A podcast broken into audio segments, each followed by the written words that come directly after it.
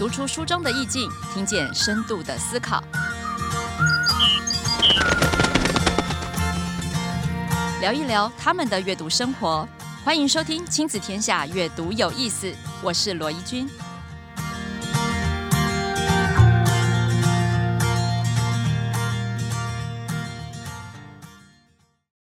大家好，欢迎回来收听《阅读有意思》，我是罗怡君。今天呢，很高兴跟大家在节目里面再次相逢。为什么我这么说呢？因为当各位听到这一段 podcast 的时候，已经是二月底了。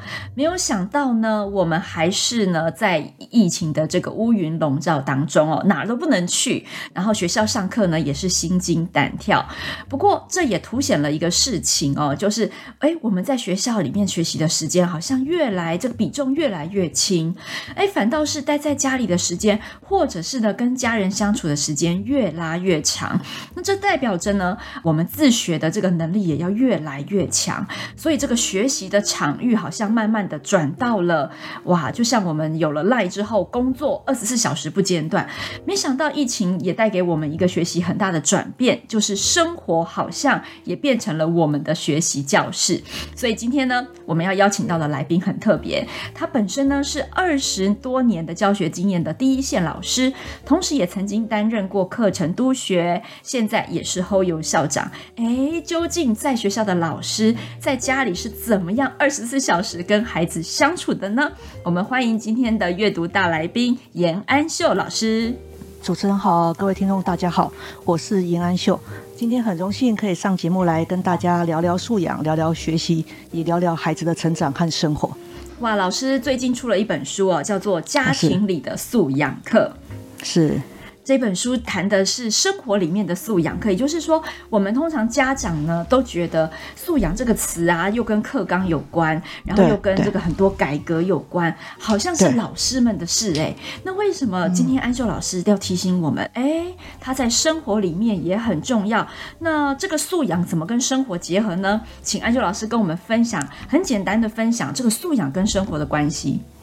哦，素养这个词是因为我们新课刚启动，所以这几年被大量提起了。但是家长们千万也不要觉得说，呃，素养交给老师去教，因为素养当在家庭里落实的时候，给孩子的影响是更深远。那素养简单用一句话来说，就是让孩子具备解决他生活问题的能力。那在孩子具备这样的能力之前，他需要有哪些累积？需要有哪些铺垫他的学习跟他的各方面的思考啊，各各方面的技能？那这个是爸爸妈妈跟老师可以一起来努力的。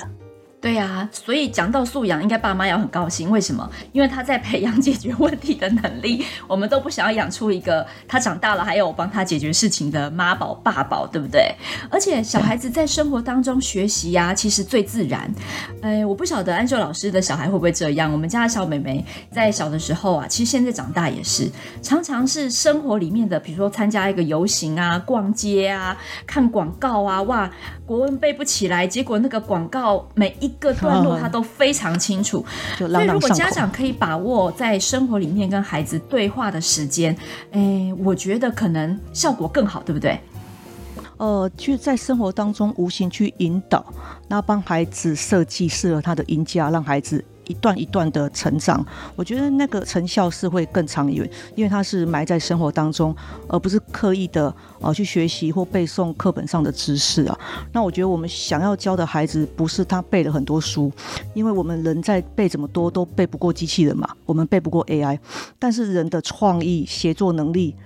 就协同合作能力跟沟通表达力，那是我们远远胜于 AI。还有最重要的爱的能力，那我觉得在家里是最好教孩子的地方。对啊，学校没有那个谈情说爱课，有课程的压力也很难教你创意思考。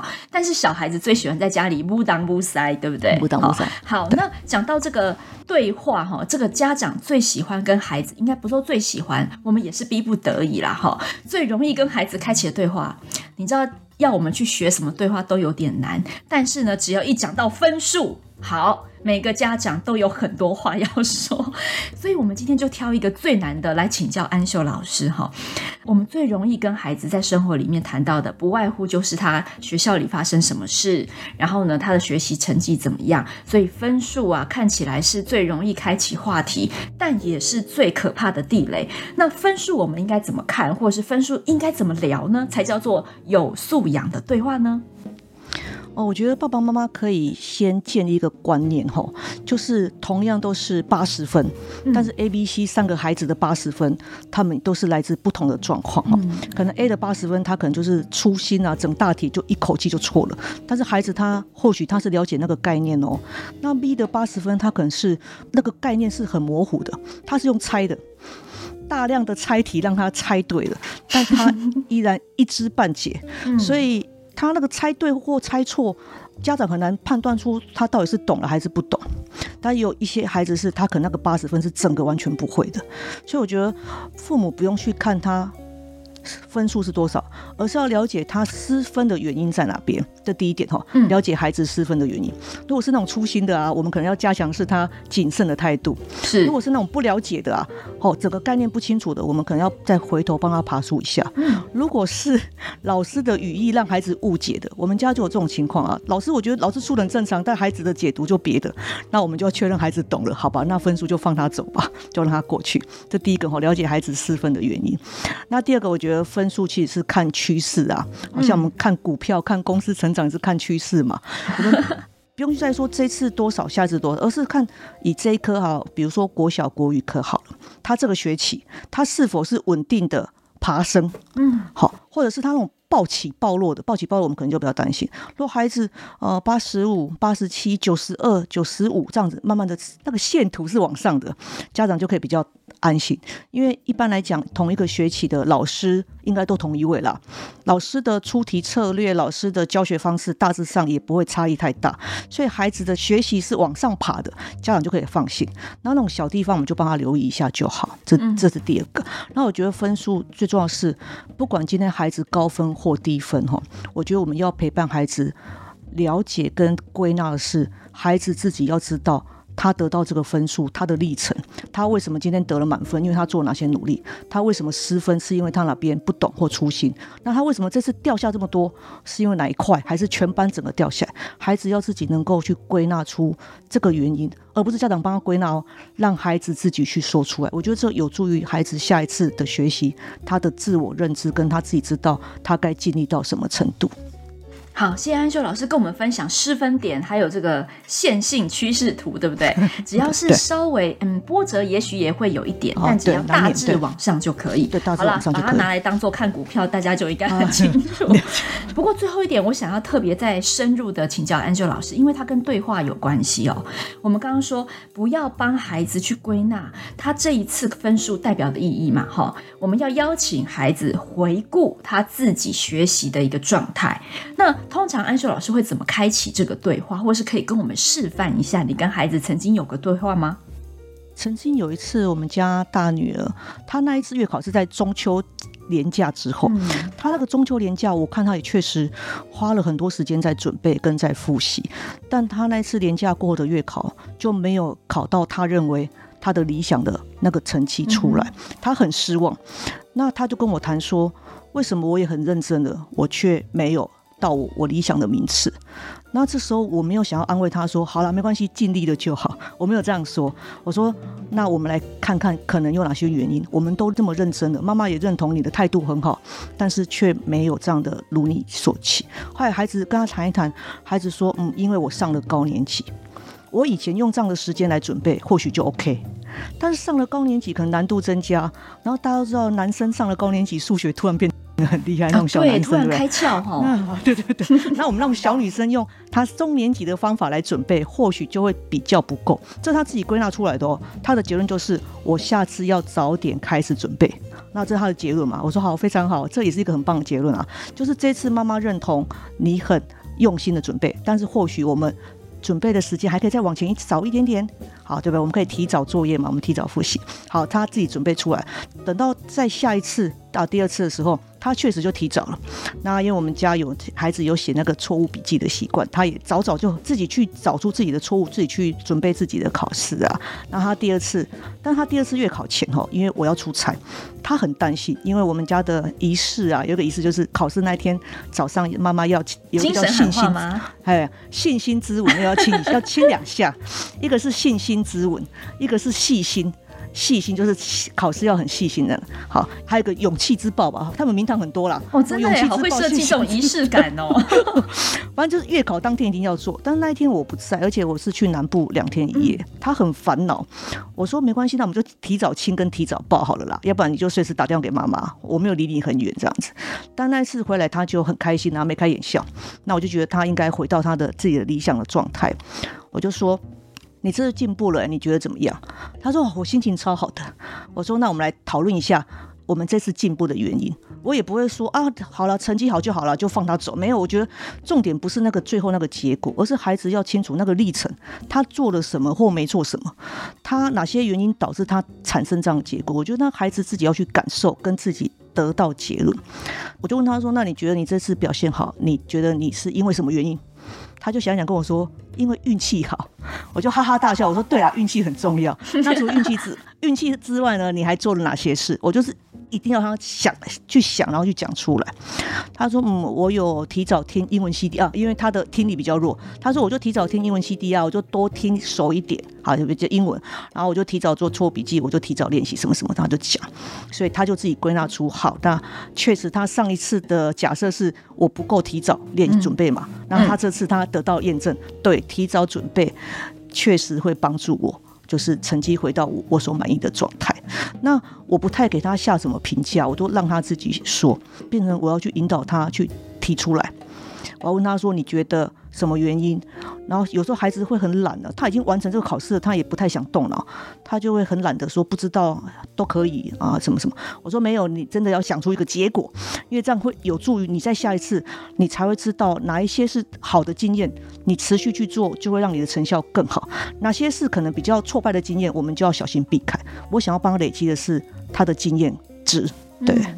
所以其实刚刚我发现哦，我们通常在跟孩子对话的时候，都很注重他做错了什么，对不对？对。好，但是呢，在安秀老师的示范里面，我们看到真正的素养对话，不只是要讲做错，其实当他成功的时候，你要反过来问他，你做对了什么？对了什么？对，嗯，做对了什么才是可以把他的成功经验内化成他自己愿意相信的那个动机。对啊，所以我觉得这个做对了什么，可能是我们要把它收入这个口袋里面的这个好的一个提问哦。啊，而且通常孩子应该蛮喜欢谈自己成功经验的嘛，对不对？对啊，我觉得每个人都喜欢自己的成功经验被记得，或被鼓励，或被赞美啊。那我觉得呵护孩子的内在动力，我觉得是最重要一件事情。我就不停的跟孩子说，今天对孩子来讲，所谓的成功就可能就是这次考试考得好，他们对他们来讲就叫成功嘛。说今天你的成功是因为你想要，所以你去努力，而不是妈妈想要，所以你做给我。没有没有，这跟妈妈没有关系，因为你想要，你努力，你就有机会得到。我想给孩子灌输的观念是，我们只要努力，就会有机会靠近成功。那如果失败，我们就找出方法，下次再试试看。不过，像这样子的素养对话，可能是因为安秀老师已经很长的一段时间哈，跟孩子做这样的互动。那我其实有听到一些家长，他们的困难点在于啊，他们平常如果比较没有这么多时间跟孩子做这样的对话，突然之间呢，要他们做提问，嗯，会是一个困难。不过提问，因为有看很多书籍嘛，哈，很多书籍都会提供问题，这倒不是件难学习的事。可是呢，这个小孩子的回应可能就不如我们的预期，所以安秀老师在第一线教学这么久，一定也碰过。你问他就是一问三不知，有没有？然后呢，就是摇头晃脑，然后苦思，这个还是没有办法说出个所以然来。好，不管你怎么问，你可能问他你做对了什么？嗯，就运气好啊，我也不知道啊。哈，那如果像这样的一个比较被动思考，我们说还没有点燃他学习动机这样的孩子，我们还有什么其他的对话方法吗？我觉得有时候在教学现场，我们看到的啊，孩子不说是因为他很怕说到老师或家长你不爱听的话。其实孩子会想要揣测我们想听什么，他也不想要触怒我们，因为在他的过去的可能有一些比较不是那么好的经验当中，他发现他讲出了实话，反而换来大人不愉快的表情，所以他会谨慎，这是一个啦。然后另外一个就确实他想要逃避跟你对话，因为他觉得自己的自我动机也没那么强，然后自我价值感也没这么高，然后你跟他谈的是他很挫败的学习，他就会选择。不想谈这一块。你如果跟他谈打篮球，他可爱讲的很。然后有小男生啊，对，他会谈他有兴趣或谈他有成就感的事。对对对，他就很愿意。那我觉得在这样的状况下哈，不管是父母还是师长，我觉得先建立跟孩子间的互信吧。孩子愿意信任你，他会慢慢的放出一点一点的他想跟你讲的话。那我觉孩子他面对你来的就是要责备他，或是嫌他这个没有做好，嫌他那个没有做对。那孩子，我觉得他。对老师、对家长，他就会选择我多讲多错，我还是先不要讲好了。这是一个。对啊，所以也千万不能够因为我们开启了这个素养对话，然后呢讲没三句他没有回答你就怒了。呃，我觉得爸爸妈妈可以先。鼓励自己，先自我鼓励啦。因为在学习素养的对话这一块哈，其实我觉得我们所有家长也都在学习，因为我们我们成长也不是这样啊，我们成长我们的父母也不是这么很没跟我们这么好聊，对不对？对对，那边我们就可能要自己听来听。就今天孩子如果这件事是他比较受挫的，他不想谈是可以理解的。我们真的要多需要花一点时间去给他旁敲侧击，会先肯定他哪些已经做的不错，或是择日再谈也是一个蛮好的。方法选他一个心情好的啊，带他去吃冰淇淋啊。我跟我女儿有时候我们的谈话都是吃冰淇淋的时候谈的，因为吃冰淇淋彼此都放松。她也觉得妈妈没有这么紧迫盯人，我也觉得她没有那么那个青前青春期的叛逆，彼此看对方比较这么重，对不对？对对对对，彼此看对方都很顺眼的时候比较好谈。哎，所以我们说不定也可以回想起，在我们家庭当中有没有哪几个时段是大家显得比较放松的？对不对？有些时候，有些人是饭桌上嘛。对啊，有些人是一起打电动的时候嘛，对，就家庭娱乐的时间，开心的时候。所以每个家庭的习惯跟他的节奏也不太一样。对对对对对对，对、嗯。所以呢，今天安秀老师分享的这个素养对话，就是想跟大家分享是：哎，我们可以先找一些大家彼此都比较放松的时刻，或如果没有，那就营造一个吧，对不对？比如说吃冰淇淋，可能也是，就约他去吃冰啊，对嘛？约他去吃冰，对，约他去吃冰啊。哎，如果不想在家里谈，就约他去 seven 吃冰啊。哦，不错哎，约他去夜市走一走啊。对对对对对对，边有时候边走路边聊天还蛮放松，还方便的。对，嗯，所以先选一个这样的时刻来开启家中的素养对话。好，那其实除了聊分数哈，在家里啊被关在一起嘛哈，最容易聊的就是分数了哈。那如果我们可以出去外面玩，其实现在旅行对于每个家庭来说也很必要哎。对，虽然说不能出国去，可是你看国内的旅游大爆发，或者是我们也开始不得不。被迫注意我们居家附近的一个社区环境哦，所以各式各样的小旅行啊，或者是重新开启我们对环境的一个感知，其实也都是素养很好培养的一个契机。对，所以呢，安秀老师呢，他的 FB 呢，其实就已经是素养旅行了哈。那我就很好奇说，在旅行这个看起来也是一个很重要的元素，对，也是一个我们很放松的时刻，是。对吗？我都花大钱去外面了，对不对？啊，对对对对，孩子都喜欢住饭店嘛，对不对？哎，那这个时候我们应该怎么做，才可以把我们的素养也融进我们开心的家族旅行呢？哎，我觉得父母倒不用时时挂着，好像我们身上背一个很重的包袱，叫素养，我就需要给孩子什么什么，我就纳入我们的日常生活啊。比如说，我们都希望孩子有时间管理观念好了。其实我觉得旅行当中就很棒啊，孩子就告诉他，我们明天几点出发，你自己几点起来，你自己排多少时间，让孩子自己去决定。他的时间，他的节奏，这是很小的事情，但是在生活当中其实就可以做得到。或者是去旅行，我们难免啊，不管是出国或是在国内，孩子难免会去买一些小零食嘛。还那个对比较低年级孩子，他可以学习去怎么算钱呢、好，解决问题嘛，或者他学习去怎么跟陌生人应对，去跟店员买东西找钱，然后有礼貌的应答。我觉得这个都是很生活化的生活教育，但是他可以成为孩子的涵养的一部分啊。好，那我觉得这个不错。那当然到国外旅行之前或之后，疫情解封之后，我觉得到国外旅行他可能。尤其是自助旅行，它的状况会比较多。那我也在旅行当中看到孩子如何去调节压力，比如说我们遇到台风，然后我们又在很远的地方，我们要赶着新干线。搭回哪里？然后看到整个车站都是人，好像大家都要逃难一样。他说孩子也会怕啊，但是我们就算好时间，按部就班啊，反正规划就去做。那我觉得孩子也在这样的历程当中，去知道说我遇到困难，我只要提早规划，我其实可以不用慌张。我们有车票有钱，然后我们注意我们的安全，我们往哪个方向？我觉得孩子在这过程当中都一一的经历了所谓的涵养他素养的一部分啊。那我觉得旅行是个很棒的场域。除了说我们在旅行的时候可以用一些培养这个抽象能力之外，哦，当然在一些选择地点也是一个培养素养的方向。不过，我先回到刚刚安秀老师讲的，就是在生活当中培养这些独立自主的抽象的或是整合性的能力。我觉得家长有一件事情要先放下，哎，才做得到，不然的话就会大家又不开心了，就是那个控制感要放下来。然后那个完美旅行的那个想象，好像也要先放下来，对不对？我觉得家长有时候是可以适度的给自己废一下啦。我们不需要当满分的父母，我们退后一点，让孩子有机会进步。我觉得。这是更棒的事情啊！当父母太能干，以及帮孩子都做完了，孩子就什么都可以不用做，或也不用学习了。像我出去旅行，我觉得很装废啊。我说，哎、我不晓得接下来我要怎么办呢？A、B、C 方案，他们两个讨论完来告诉我们，我们该怎么办，然后就依照他们的讨论去做。那我觉得孩子也很有自主性跟掌控感，他们也会很开心。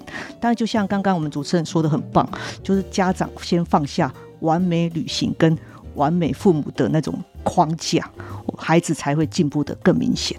对啊，当然了，我知道有很多双薪家庭的父母，他们放假也很难得，他们吼也很想要这个在旅行当中呢完成自己想要的事。所以呢，我通常我因为我前半段是职业妇女嘛，那后来才变成一个专职的这个作家，所以我经历过两种身份呢，我可以感同身受。好不容易有个休假，我排了，我我也有我想去的地方啊，要我耍废放给孩子啊，有就龙虎眼呢哈。但是没关系，我觉得这样也很好，不如你们可以轮流当。当做旅行的主人。哦，对对，对，这一次是我，对，对不对？那你就跟着我走啊，你就当小跟班。有的时候啊，他因为你而打开了他原本觉得没兴趣的事情。那反过来，今天如果换孩子做主的时候，我们就像安秀老师说的一样，放空耍废，欣赏他们自主的样子，那个才是我们那一次旅行想要享受的一个目标。那接下来第二个呢，就是在旅行当中，因为安秀老师是老师嘛，哈，那。在很多的这个旅行的书籍里面呢，也常常会想要置入一些学习啊。对，尤 尤其是社会，现在社会好难哦。哦，对，现在社会很难，对不对？现在的社会五年级的社会跟以前不一样了，那知识量很高。对，而且它的跟这个真实生活的结合度也很高了。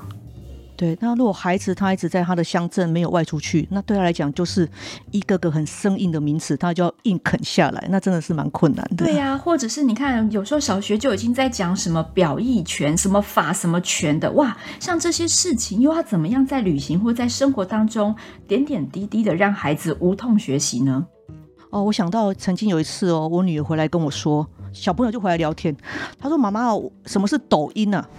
他那时候还四年级，他跟我说他的同学都在看。我想说：“哇塞，你们同学都在看抖音哦，怎么那么感觉好像小孩子现在因为手机在太方便？”对。那那时候我就跟他谈抖音嘛，我就跟他谈谈什么叫中美贸易战。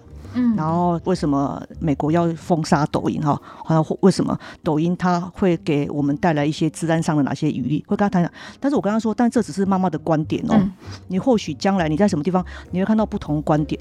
但是像这种很议题式的内容，你会看到不同观点，那没关系。那大家都各自有说法，但是你就看看判断，你可以开始。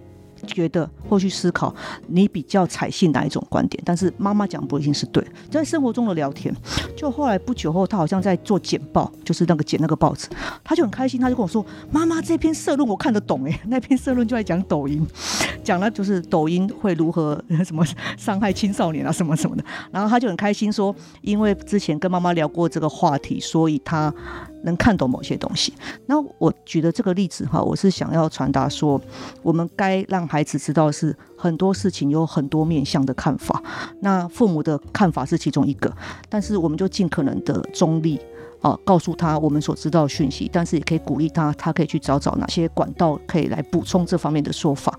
但是很多种说法都是各家有各家的论点，但是他最终要形成自己的概念，然后用他的话将来去演绎出来。那我觉得我们累积孩子是他形塑自己的素养，而不是任何人的观点他去背诵。对。啊，所以聊天，生活当中各种话题，尤其是孩子有兴趣的话题，往往就是一个哎，我们可以努力的方向哦。是，是，是，比如说有些孩子他很爱钱，现在哪个孩子不爱钱？不爱钱。哎，除了爱钱之外呢，就是会有很多理财书。可是我后来发现，哦，对，像比如说我们家的小妹妹，她爱钱之外，她就会开始，她对投资不感兴趣哦。对，但是她对于房子这件事情。他很有兴趣，因为他知道有很多人在抗议，有没有买不起房价？可是他又说，哎，可是房子怎么一栋一栋盖，然后都没有人住啊？那他们为什么要盖啊？你看他从生活当中看到了这些现象，现象，他开始慢慢拼凑起这个他想要为什么而工作？到底是要买房子吗？还是不要买？那为什么大家都说他买不起呢？那为什么有很多人呃为了这个事情而奋斗一辈子，这样值得吗？他就会开始去想这些问题。那我想。每个孩子都有他独特的兴趣跟眼光，是在生活当中会抓到不同的这个定锚点。那是其实说老实话，那时候他在跟我聊房屋的时候，我想说，我这辈子也还没有弄懂房屋税过。我说，哎、欸，不好意思，你妈妈现在也还不是很懂，那我们去搜集一下简报、哦，很棒，很棒，你觉得你做的很好。对，对，你看他教了一个我不会的东西。很棒啊！孩子已经有终身学习的概念。我发现，只要我们不要阻断这个对话的延续，啊、每个孩子就好了，其实都有终身学习的能力。对对对，都无限可能。嗯、那安修老师呢，在他的这一本新书《家庭里的素养课》，总共有四十八堂亲子课，里面呢有非常多从生活当中俯拾即是的题材要提供给大家，欢迎大家好好的来阅读这本《爸妈教素养》的第一本书。当然了，我们还有其他的推荐书籍，也会放在我们 Podcast 的连接补充，也欢迎大家一起参考。今天非常高兴能够邀请到安修老师。那也期待老师后来变成校长的时候，可以把更多这样子的个素养的理想实践在更大的场域里面啊！谢谢怡君老师。好，那我们就先跟大家说声拜拜喽！祝福大家生活里面呢，不知不觉的都可以充满各种素养对话。下次再见，谢谢大家，拜拜，拜拜。亲子天下 Podcast 周二谈教育，周四聊生活，周五开启好关系。希望你订阅收听哦！喜欢我们的内容，Apple Podcast 五星赞一下，也欢迎在许愿池给我们回馈哦！下次再见，拜拜。